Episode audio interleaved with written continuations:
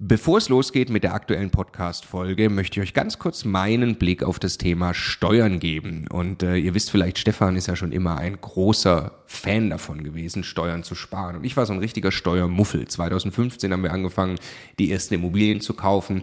Und Stefan war schon immer drauf und dran, jeden Cent Steuern zu sparen, den man irgendwo sparen kann. Und ich fand das Thema immer irgendwie ein bisschen nervig. Ich dachte, ah ja, warum soll ich mich damit beschäftigen? Klar ist es toll, weniger Steuern zu bezahlen. Aber jetzt wollen wir doch erstmal Immobilien kaufen, Business aufbauen und so weiter. Und ich bin sehr froh und dankbar, dass Stefan sehr frühzeitig zum Beispiel angefangen hat, dass wir eine Holding gründen, die Immobilien in die richtigen Gesellschaftsstrukturen kaufen. Ähm, und ja, wa warum? Also was habe ich dann äh, in den letzten Jahren jetzt äh, lernen dürfen von Stefan und natürlich dann speziell von Martin Richter, der ja, äh, ja wirklich, ich würde mal sagen, Deutschlands bester Steuerberater für Immobilieninvestoren ist. Was ich lernen durfte, ist, dass zum einen Immobilieninvestoren tatsächlich sehr viel mehr Möglichkeiten haben, Steuern zu sparen. Das ist schon sehr eindrucksvoll, was man alles machen kann. Aber dann, und das ist der entscheidende Punkt, sind die gesparten Steuern ja pures Eigenkapital. Es geht also nicht nur darum, dass ich jedes Jahr x tausend Euro weniger Steuern bezahle, sondern es geht darum, dass ich dieses Geld als pures Eigenkapital, als Immobilieninvestor ja wieder ans Arbeiten bringe und sie mit zweistelligen Eigenkapitalrenditen einsetze. Und ich mir dann anschaue, wie viel größer mein Vermögensaufbau ausfällt, zum Beispiel über zehn Jahre, dann kann es gut sein, ich habe nachher das doppelte Vermögen, weil ich mich eben damit beschäftigt habe, Eigenkapital schon vorzugehen, indem ich möglichst viel oder möglichst wenig Geld ans Finanzamt äh, äh, bezahle und möglichst viel Steuern spare, die ich wieder reinvestieren kann. Genau deshalb machen wir seit vielen Jahren sehr viele Inhalte gemeinsam mit Martin Richter und wenn du Lust hast, einmal zu erfahren, welche Möglichkeiten es alles gibt, der eine große Rundumüberblick, dann ist unser Live-Webinar kostenlos, 100% kostenloses Live-Webinar mit Martin Richter genau das Richtige. Eine Stunde lang geht er durch alle steuerlich relevanten Themen für dich als privater Immobilieninvestor. www.immocation.de slash Steuerwebinar. Da findest du die Termine. Es sind alles Live-Termine, die wir jetzt mit ihm aufgesetzt haben. Also am besten jetzt gleich anmelden. Viel Spaß! Der Immokation Podcast. Lerne Immobilien. Der beliebteste Steuertrick von allen Steuertricks, die wir so beobachten und mitkriegen, der Steuerhack Nummer 1. Darüber wollen wir sprechen, selbstverständlich mit Martin Richter. Hallo Martin, schön, dass du da bist. Hallo.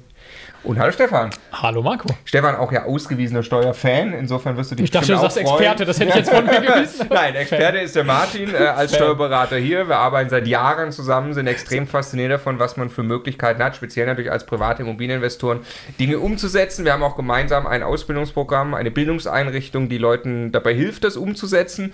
Und äh, deshalb äh, mal die Frage so in den Raum gestellt. Ähm, was ist der am meisten von den Teilnehmern da nachgefragte und umgesetzte Steuertrick und wie funktioniert er? Ähm, der meiste Trick, der klingt eigentlich relativ banal, äh, ist aber ein Stück weit doch komplex. Äh, und zwar ist das die Ehegattenschaukel. Ja? Was braucht man dazu? Als erstes einen Ehegatten. Ne? äh, das können wir in unserem Programm nicht gewährleisten. Aber wenn das wir steht, da ja, wenn das steht, äh, funktioniert äh, der Rest. Ne? Es ist ja häufig so, dass äh, irgendwann mal ein Ehegatte angefangen hat, Immobilien zu kaufen. Ne? Und wir erfahren ja auch gleich, äh, was für ein Mindset man eigentlich für Steuerstrategien haben muss, um an sowas im Einkauf schon zu denken. Ja? Bei der Ehegattenschaukel geht es ja darum, eine Immobilie, die ich zehn Jahre besitze, in der Familie umzustrukturieren. Ich verkaufe es einfach an den Ehegatten. Und das geht zum Beispiel nicht, wenn man die gemeinsam gekauft hat. Da fehlt ja ein Zwischenschritt. Dann musst du mhm. erst auf den einen, um sie dann weiter zu verkaufen. Auch das geht.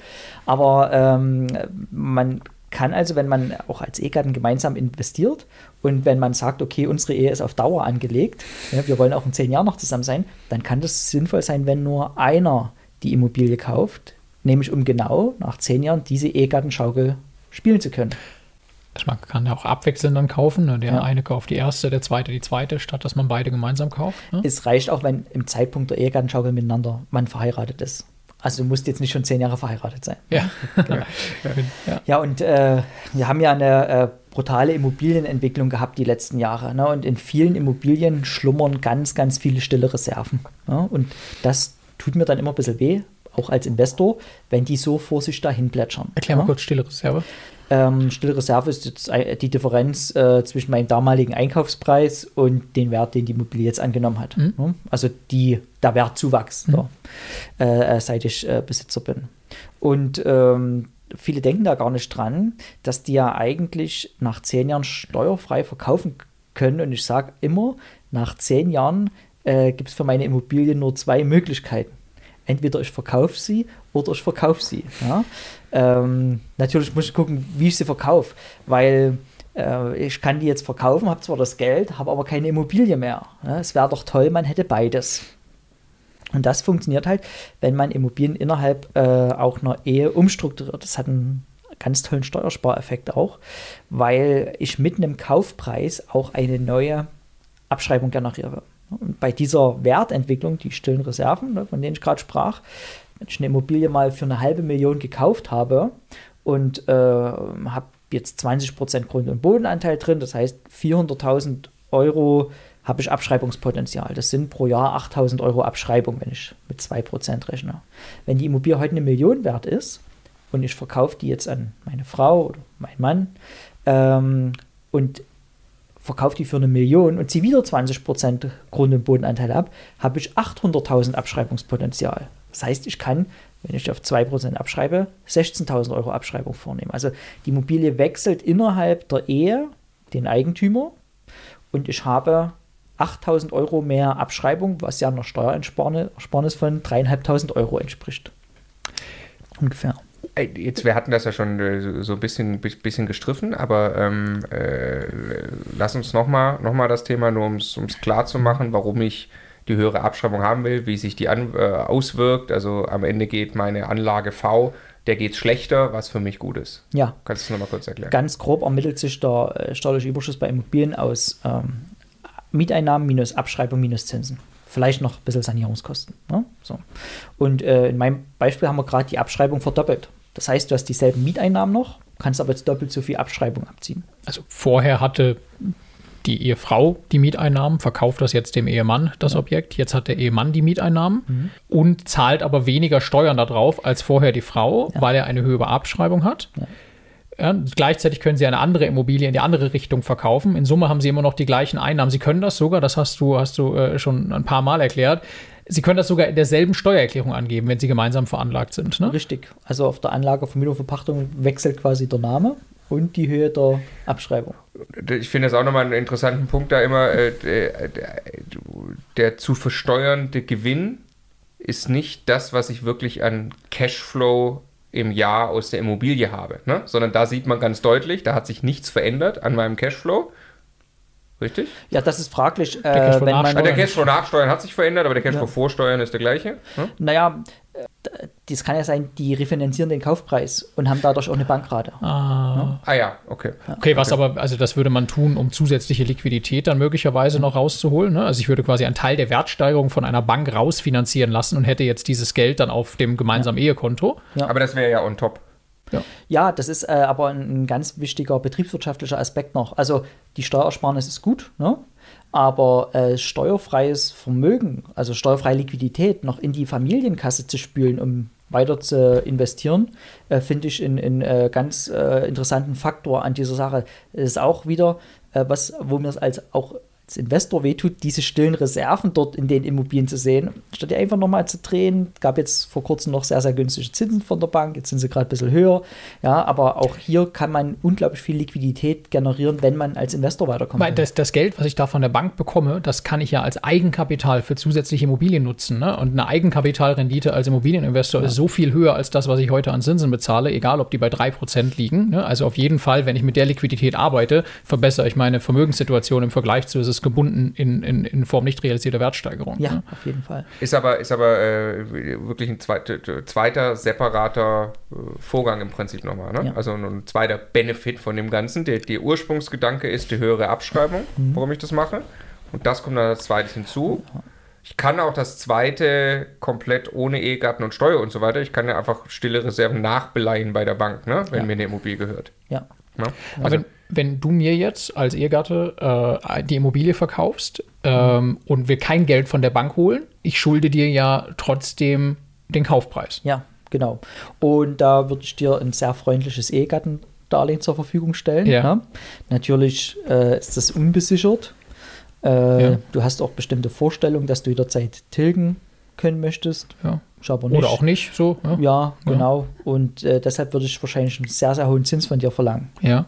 Vielleicht so 8%, 10%. Weil du sagst, wenn du, wenn du mit, wenn ich mit dieser Vorstellung an eine Bank herantreten würde, dann würde die mir eben auch nicht 3% sagen, ne? weil das ist ja für grundpfandrechtlich besichert und so weiter Ja. und so fort, sondern die würde mir dann eher so konsumkreditmäßig was anbieten. Ich Genau. würde da auch 8 vielleicht oder 10% Kann bezahlen. ja jeder mal versuchen, zu seiner Bank zu gehen und sagt, äh, ich hätte gern ein Darlehen, 200.000 oder eine Million, Ja, unbesichert, endfällig, ne? aber ich will jederzeit kündigen können. Ne? ja. Das sind äh, eigentlich so Dispo-Konditionen, die man dann bekommt. Das heißt, du leist mir das Geld, ich muss dir nicht den Kaufpreis bezahlen, den schulde ich dir, bis auf weiteres, Ja. weil ich muss ja nicht tilgen, ich darf das jederzeit entscheiden, aber ich muss dir jetzt Zinsen bezahlen. Genau, das ist äh, ein wichtiger Fakt. Und hier haben wir auch noch einen großen steuerlichen Benefit. Du bist jetzt der Vermieter. Ne?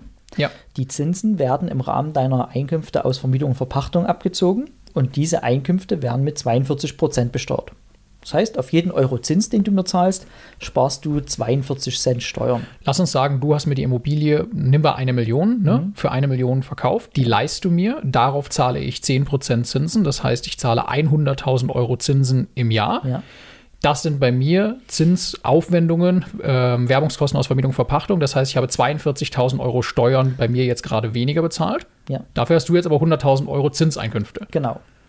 Und äh, diese 100.000 muss ich natürlich als Zinseinnahmen besteuern, aber Zinseinnahmen werden ja in Deutschland nur mit 25 Prozent besteuert.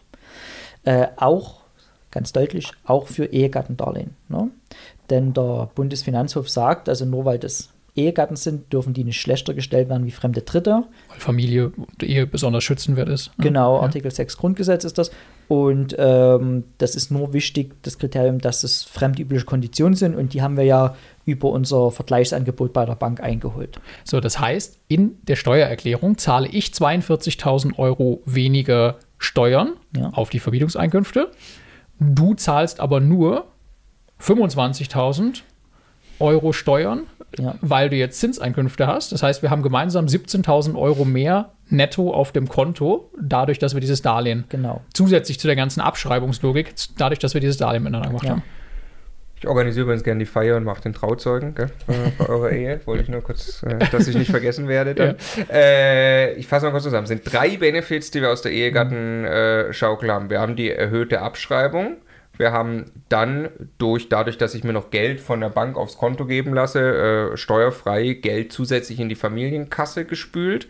Und wir haben durch die, durch die Zinsdifferenz, einen zusätzlich, äh, durch, die, durch die Differenz, wie die Zinsen besteuert werden, einmal mit 25, einmal mit Spitzensteuersatz, noch zusätzlich äh, positiven Cashflow. Und jetzt setze ich noch eins drauf. Ja. Ähm, ja. Deswegen will er dich ja heiraten. Ja, genau. Also äh, die, die, die Berechnung, die man jetzt dafür anstellen müsste, was ich gleich sage, die, die ist äußerst komplex. Mir ist noch wichtig, dass äh, es inhaltlich verstanden wird. Ne? Ähm, du brauchst ja, um äh, das Darlehen von mir zu bekommen, ne, Mhm. brauchst du ja eine Million. Ne? Mhm. Und ähm, jetzt gibt es ja die Sagios. Die Million, die du mir gerade noch leihen wolltest. Genau, Ja. die kriegst du trotzdem von mir geliehen. Okay, aber ja. äh, ich möchte bitte den Zins für die ersten fünf Jahre sofort vorausgezahlt bekommen. Ja. Das heißt, wir äh, würden jetzt einen Darlehensvertrag schließen über 1,5 Millionen. Mhm. Du hast ja auch, du hast ja auch die 500.000, um mir die Zinsen für die ersten fünf Jahre zu bezahlen. Mhm. Also schließen wir einen Darlehensvertrag über 1,5 Millionen Mhm. und im Zuge meines Verkäuferdarlehens bekommst du die Million direkt Mhm. als Verkäuferdarlehen und die anderen 500.000, die gelten in dem Moment, wo wir das Darlehen stehen lassen dort als Verkäuferdarlehen, als hin und her gezahlt. Das heißt, in dem Moment, wo wir das Verkäuferdarlehen abschließen, Ja. wird Für eine so, logische Sekunde habe ich von dir 1,5 Millionen bekommen Ja. und danach habe ich 500.000 dir als Zinsvorauszahlung für fünf Ja. Jahre zurücküberwiesen. Okay. Jetzt hättest du äh, 500.000 Euro Steuerabzug, also Zinsausgaben im Rahmen deiner Anlage Vermietung und Verpackung. Also ich weiß, jetzt wird es mit deinem Cashflow langsam ein bisschen eng, aber ähm, hättest die Zinsen vorausbezahlt und ich habe 500.000 Zinseinnahmen und jetzt können wir ähm, die 42 Prozent bei dir, also 210.000, gegen meine 125.000 rechnen und haben äh, im, in diesem In Jahr. dem Jahr, in dem wir das machen, Ja. 85.000 Euro mehr auf dem Konto. Genau. Jetzt müssen wir nur noch so viel Einkommen haben, dass wir auch genug äh, äh, gegenrechnen können. Ne? Aber eigentlich funktioniert es so. Ja? Unglaublich. Und das ist eine Sache, äh, wo ich auch immer sage, nehmt nie Eigenkapital. Also auch wenn ein Ehegatte sich entscheidet, eine Eigentumswohnung zu kaufen und hat 30, 40.000 Euro Nebenkosten, die man normalerweise aus Eigenkapital bezahlt. Lasst euch die geben innerhalb der Familie. Muss ja nicht immer der Ehegatte sein. Können ja auch die Eltern sein. Da können wir genau das Zinsgefälle ausnutzen. So, und da kann man die, die ich sage jetzt mal 40.000 Euro Nebenkosten, kann man sich von ähm, Elternteil oder vom Ehegatten oder so, Hauptsache das Geld bleibt in der Familie. Ne? In der Bank zahle ich nicht freiwillig mehr Zinsen. Ne? Es sei denn, es ist meine eigene Bank. Ja? Aber äh, da lasse ich mir die äh, 40.000 Euro geben und mache innerhalb der Familie das Steuersatzgefälle. Oder ich mache noch das Disagio und schließe einen äh, Darlehensvertrag über 60.000 beispielsweise ab, lasse mir aber nur 40.000 auszahlen, sodass in dem Moment, wo ich die 40.000 bekomme, gilt das, als hätte ich 20.000 Euro Zinsen gerade gezahlt. Und äh, das ist vielleicht die zweite Regelung neben nicht vererben, immer verkaufen. Ne? Ist das auch noch so ein Merksatz, den man sich auch mal notieren kann, ähm, dass man nie Eigenkapital nimmt, dass man es immer über Darlehenskonstellation innerhalb der Familie macht. Sondern das ist jetzt also mit Abstand nicht äh, der krasseste Steuertrick, den, den du äh, äh, schon erklärt hast ne, und auch im Programm dann mit den Leuten umsetzt. Aber weil es im Prinzip jeden, der verheiratet ist und Immobilieneigentum hat, betrifft ja, und Ja. es so leicht umzusetzen ist, selbst wenn man zusammen gekauft hat, gibt es Wege, sich dann in diese Struktur reinzubewegen, teilweise mit einem Zwischenschritt oder sowas. Deshalb ist es am Ende wahrscheinlich der beliebteste Trick. Ja, so Ja. haben wir vorher uns drüber Und das, unterhalten. das geht ja auch bei, bei laufenden Immobilien, also wenn man jetzt eine Sanierung macht Ja. ja. und, und man normalerweise Eigenkapital nehmen würde. Das kann man immer über solche Darlehenskonstellationen äh, regeln, auch wenn das jetzt nicht gleich 30.000 oder 40.000 Euro sind, aber mal hier 10.000 Darlehen, dort mal 20.000 Darlehen, dann äh, baut sich über die Jahre auch ein, ähm, eine Steuerersparnis auf und äh, ich mag eigentlich die Dinge, ähm, also ich bin jetzt auch kein großer Fan davon, ein Fahrtenbuch zu führen. Ne? Oder so dieses kleinteilige, mal noch einen Kilometer mehr geltend machen zur Arbeit oder so. Ne? Das kann man alles, äh, das kann man alles machen. Ähm, ich mag aber die Systeme, die man ein einziges Mal einrichtet und die dann einfach laufen und Steuern sparen. Ja. Jedes Jahr mehr. Und so ein E-Gartendarlehen, das richte ich einmal vertraglich ein und Zweifel mache ich noch einen Dauerauftrag, dass einmal im Jahr, reicht ja, muss ja nicht monatlich sein, diese Zinsen überwiesen werden.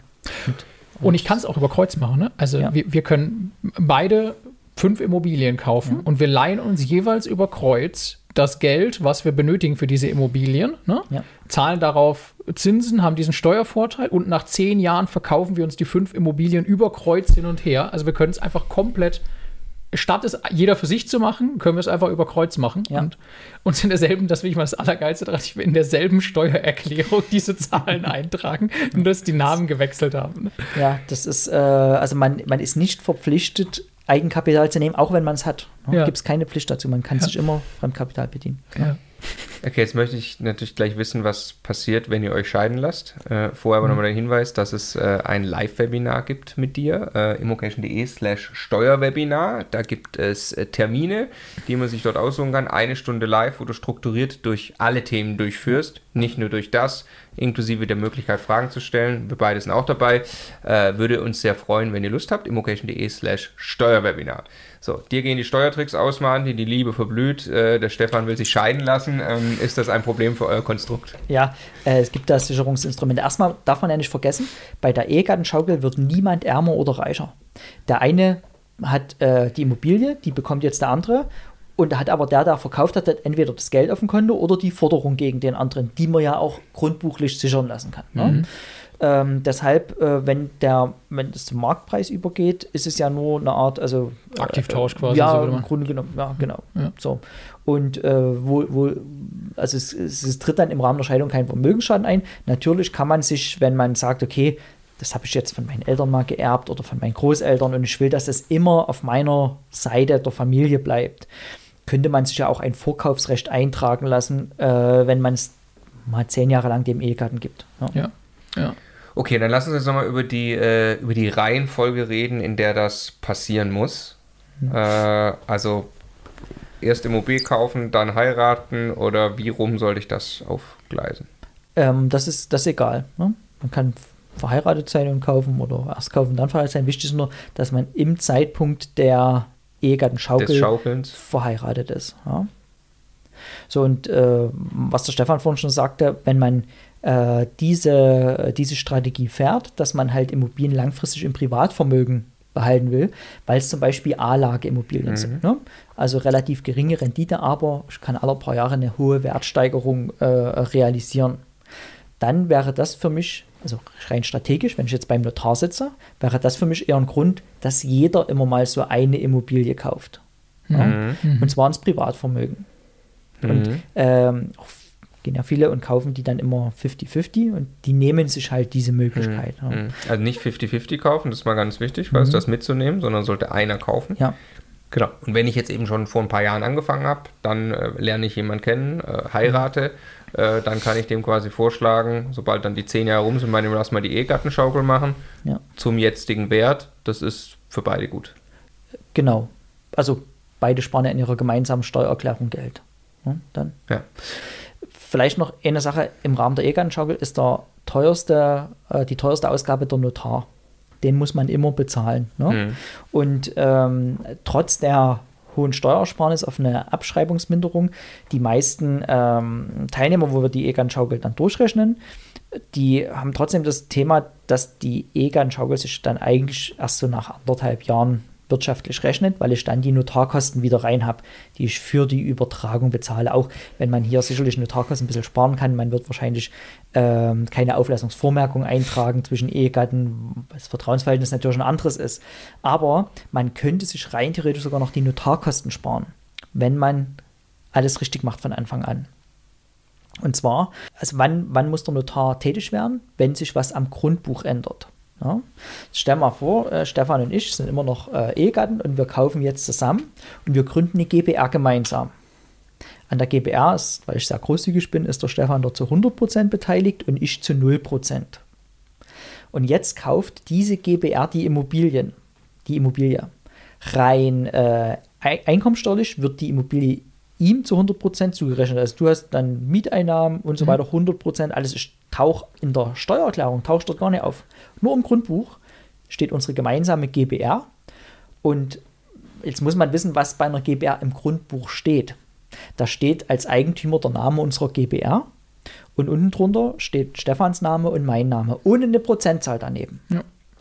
Und wenn wir jetzt nach zehn Jahren sagen, er verkauft mir die Immobilie, die ihm ertragssteuerlich 100% zugerechnet wird, aber in der Form, dass er sagt, okay, Martin, ich verkaufe jetzt 100% GBR-Anteile und er hat danach null. Rein wirtschaftlich kaufe ich ihm jetzt komplett die Immobilie ab. Aber wir kontrollieren jetzt das Grundbuch, was steht immer noch im Grundbuch, die GBR und wir beide als GBR-Gesellschafter. Das heißt, das Grundbuch ist immer noch richtig, obwohl wir wirtschaftlich eine Immobilie übertragen haben. Und ähm, in dieser Konstellation ist es jetzt tatsächlich so, dass ich ja nicht mal zum Notar gehen muss. Ich kann mhm. zu Hause mhm. mhm. diese Immobilie verkaufen und spare noch die Notarkosten. Der Übertrag auch einer so werthaltigen GBR oder von GBR-Anteilen ist äh, nicht beurkundungspflichtig. Genau. Ah ja, okay, ja. Also wird nur beurkundungspflichtig, wenn äh, Immobilienvermögen übergeht, aber der Eigentümer bleibt da der gleiche. Es ist immer ja. noch die GBR. Es, ja, okay. Und äh, deshalb, also wenn man jetzt quasi äh, noch äh, absolute. Trotzdem erhöht sich das Abschreibungspotenzial? Genau, genau. Das liegt am Paragraph 39 Abgabenordnung, den kannst du jetzt mal raushauen. Ne? Da steht drin, dass äh, dieses Transparenzprinzip gilt und dass. Ähm, die Steuer durchschaut durch eine Personengesellschaft genau. auf die Immobilie. Und da hast halt du erst eine Immobilie gekauft und jetzt kaufe ich die dir ab. Und zwar gilt da genau dasselbe: Anschaffungskosten minus äh, ja, für die, ja, für die ja. Abschreibung und Kaufpreis. Also wir können dann sogar noch das Darlehen hier wieder machen, das Ehegattendarlehen mit dem als Verkäuferdarlehen mit Disagio, ne? alles möglich. Okay. Kanntest du nur den Inhalt oder den Paragraphen sogar? Wie bitte? Weil du gerade bei den Paragraphen, also ach, das und das. Ja, ja, ja, nee, nee, den Paragraph kenne ich. Also okay. das, das geht okay. zu weit. Ja, aber, äh, äh, Okay, ähm, geht das mit irgend, kann man nicht mit irgendjemand anders schaukeln aus dem Ehegatten?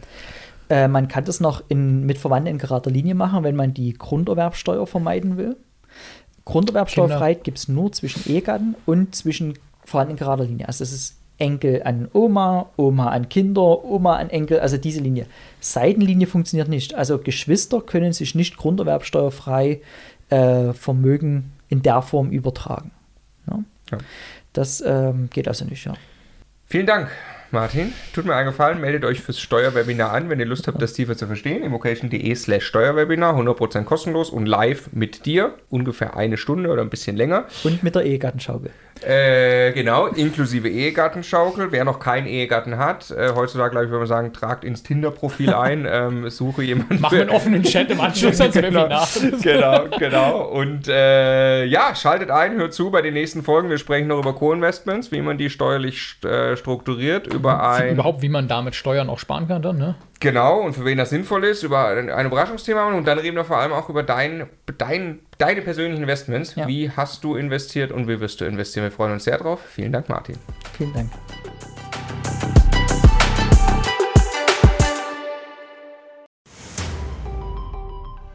Jetzt nochmal der Hinweis, bevor ihr die nächste Folge weiterzieht, auf unser Steuerwebinar. Live mit Martin Richter, also dem Steuerberater für Immobilieninvestoren in Deutschland. Äh, wirklich live, also genau diese Termine. Und äh, es wird einen Überblick geben über all die großen Möglichkeiten, als Immobilieninvestor Steuern zu sparen beim Bestandsaufbau, aber auch wenn man schon Vermögen hat, was man im Bestand sortieren kann, um einfach mehr Geld übrig zu behalten, wie man Vermögen weitergeben kann und so weiter. Also, glaube ich, ein absolutes Muss für jeden Immobilieninvestor. Ja, Stefan, du bist ja eh schon ein großer Steuerfan immer gewesen. Für mich ist ja eher anstrengend, aber man kann es auch nicht ignorieren. Die Potenziale sind äh, wirklich extrem, die man speziell als privater Immobilieninvestor hat. Deshalb immocation.de slash Steuerwebinar. Da kann man sich anmelden, ist 100% kostenlos, ist live, gibt nur diese Termine, die dort stehen. Wir freuen uns auf euch.